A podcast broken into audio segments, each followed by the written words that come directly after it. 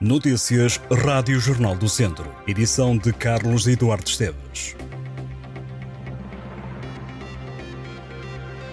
Mais de 150 trabalhadores das lojas do Fórum Viseu subscreveram um abaixo assinado contra a administração do centro comercial por terem sido obrigados a trabalhar no domingo de Páscoa nas horas normais de funcionamento do shopping.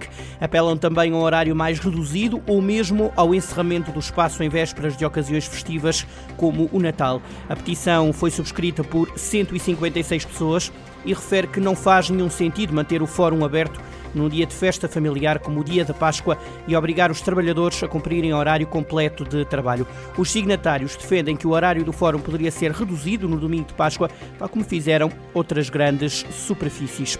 Os trabalhadores das lojas afirmam também que manter o fórum aberto aos domingos já por si só não costuma ser compensador dado o número reduzido de clientes e de vendas, e que a administração teima em manter o shopping aberto até às 10 da noite de domingo, a quinta-feira e até às 11 da noite nas sextas e sábados. Defendem também o direito à vida familiar e social, ao descanso e ao lazer, como direitos garantidos na Constituição.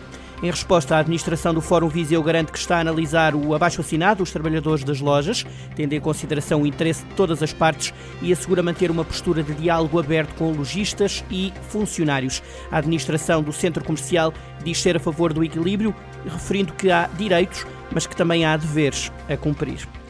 A Câmara de Viseu aprovou as contas relativas à execução orçamental de 2022 com a abstenção dos vereadores do PS. O Presidente da Câmara, Fernando Ruas, anunciou que o município passou de um saldo negativo na ordem dos 1,3 milhões de euros para um saldo positivo de 2,4 milhões.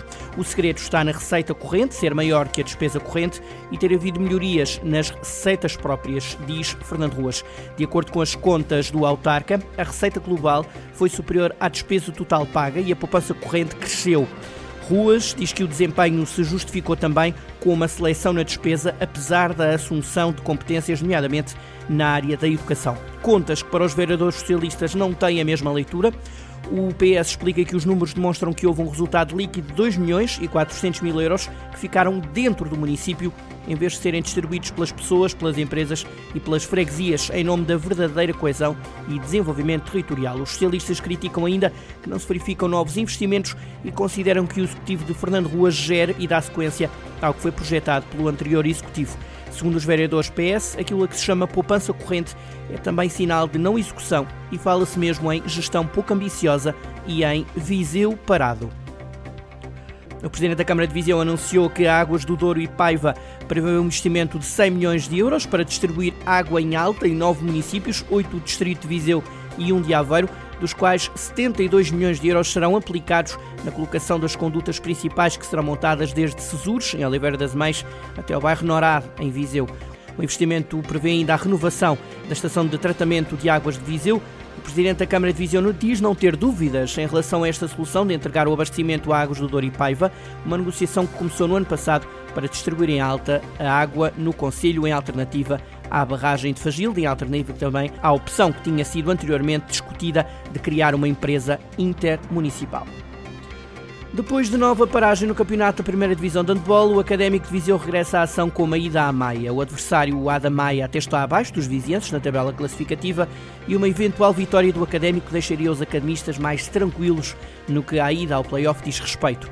Em declarações ao Jornal do Centro, o treinador do Académico de Viseu, Rafael Ribeiro, promete um académico a querer ganhar um jogo que, não sendo decisivo, pode decidir muita coisa. O Académico tem mais um ponto do que o Ada Maia, a partida para este jogo da jornada 20 da primeira divisão de handball, que começa às 8h30 da noite deste sábado, 15 de abril. A Diocese de Lamego inaugurou recentemente a Casa Presbiteral do António Francisco dos Santos, que fica agora numa ala do Seminário Maior. O novo espaço foi dedicado ao nome do antigo bispo natural do Conselho de Sinfãs, que morreu em 2017, enquanto exercia o cargo de bispo do Porto. A Diocese de Lamego requalificou a ala do seminário para acolher a Casa Presbiteral, uma obra que teve início em janeiro do ano passado. Agora, a Diocese, liderada pelo Bispo Dom António Couto, quer que a nova Casa Presbiteral seja o lugar do regresso de quem se entregou e se gastou ao serviço da Igreja para ali encontrar o acolhimento merecido.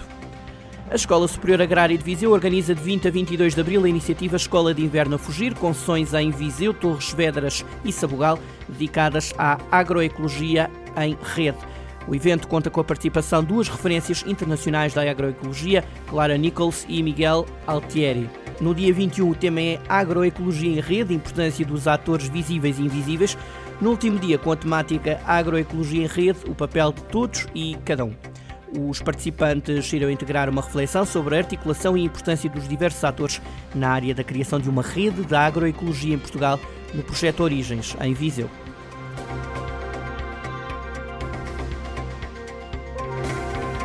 Estas e outras notícias em jornaldocentro.pt.